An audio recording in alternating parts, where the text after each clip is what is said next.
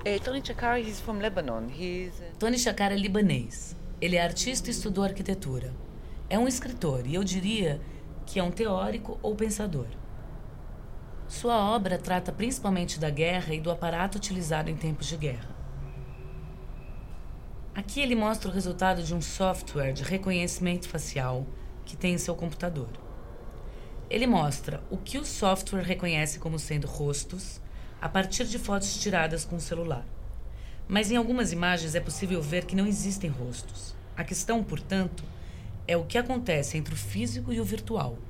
Que tipo de dados são colocados no software de reconhecimento facial?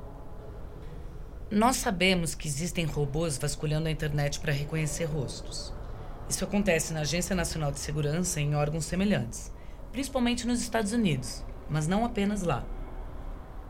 Esses programas estão cada vez mais sofisticados e são capazes de reconhecer rostos. O mesmo rosto com bigode ou sem bigode, com barba, de óculos, cabelo comprido ou curto, branco ou preto. Tudo isso em nome da segurança.